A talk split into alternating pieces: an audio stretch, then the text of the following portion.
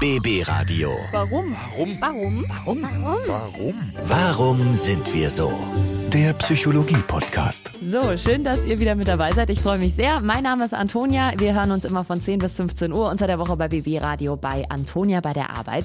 Und bei mir in der Sendung gibt es eine Rubrik, die nennt sich Warum sind wir so? Wir wollen mal so ein bisschen ergründen, warum wir Menschen in gewissen Situationen eigentlich so ticken, wie wir es tun. Und dafür holen wir uns natürlich einen Experten ran, nämlich Psychologe Dr. Dirk Baumeier.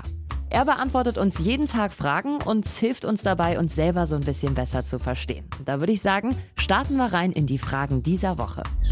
BB Radio. Warum sind wir so?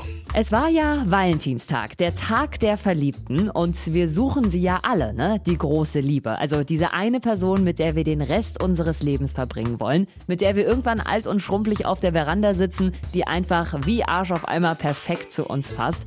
Und obwohl wir ja oft enttäuscht werden ne, und großen Liebeskummer haben, wir glauben weiterhin dran. Warum ist das so? Warum glauben wir an die große Liebe? Die ganz große Liebe ist für viele Menschen nur ein Gegenstand der Einbildungskraft, nicht der Erfahrung.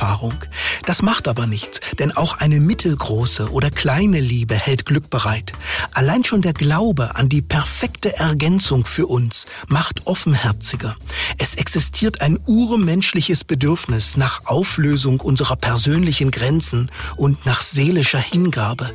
Hat die Liebe einen Knochen geworfen, empfinden wir mit Herzklopfen etwas von dem machtvollen Versprechen des Lebens. Und ich drücke euch natürlich die Daumen, dass ihr sie findet oder beglückwünsche euch, wenn ihr sie schon gefunden habt. BB Radio. Warum sind wir so? So, jetzt geht's um unsere Kids. Jeder hat ja so seinen eigenen Erziehungsstil. Ne? Es ist extrem wichtig, dass man den Kids natürlich nicht alles gibt, was sie wollen, dass man irgendwie auch mal Grenzen setzt. Aber ganz ehrlich, es tut einfach gut, wenn man den Kindern eine Freude bereitet. Das macht einen einfach glücklich. Warum ist das so? Warum verwöhnen wir unsere Kinder so gerne? Durch Kinder gewinnt die eigene Existenz im positiven wie im negativen Sinne enorm an Komplexität. Dennoch hat sich unser Umgang mit ihnen gewandelt. In früheren Jahrhunderten war die zumindest teilweise einkalkulierte Arbeitskraft der Kinder eine Stütze der Familie. Wenn heute Babys ans Licht kommen, so wird um sie sofort ein Zirkel der Schonung und Zärtlichkeit gezogen. Wir können es uns leisten, auf die Mitarbeit der Kinder im Haushalt oder gar auf dem Feld zu verzichten. Mitunter werden heutige Kinder ähnlich wie Geliebte gehalten. Es genügt uns beinahe, wenn sie in vornehmen Posen auf dem Sofa liegen. Ich bin mir ziemlich sicher, wenn ich mal Kinder habe, dann kriegen die alles, was sie wollen und ich kann mich da überhaupt nicht mehr beherrschen. BB Radio. Warum sind wir so?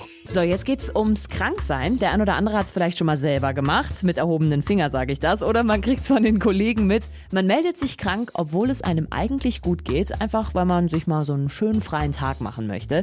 Macht man nicht, so viel ist klar. Aber selbst wenn es einem wirklich richtig dreckig geht, ja, und man krank ist, man vom Arzt nach Hause geschickt wird und gesagt wird, du bleibst jetzt erstmal in deinem Bettchen und wirst wieder gesund, man hat trotzdem ein schlechtes Gewissen. Ne? Warum fühlen wir uns schlecht, wenn wir uns krank melden auf Arbeit, obwohl wir wirklich krank sind? Es gibt eine gesunde Art, krank zu sein. Hierzu gehört, dass uns einerseits dann Ratschläge von ärztlicher Umsicht auferlegt werden, für deren Verabsäumung wir uns nicht rüffeln lassen wollen.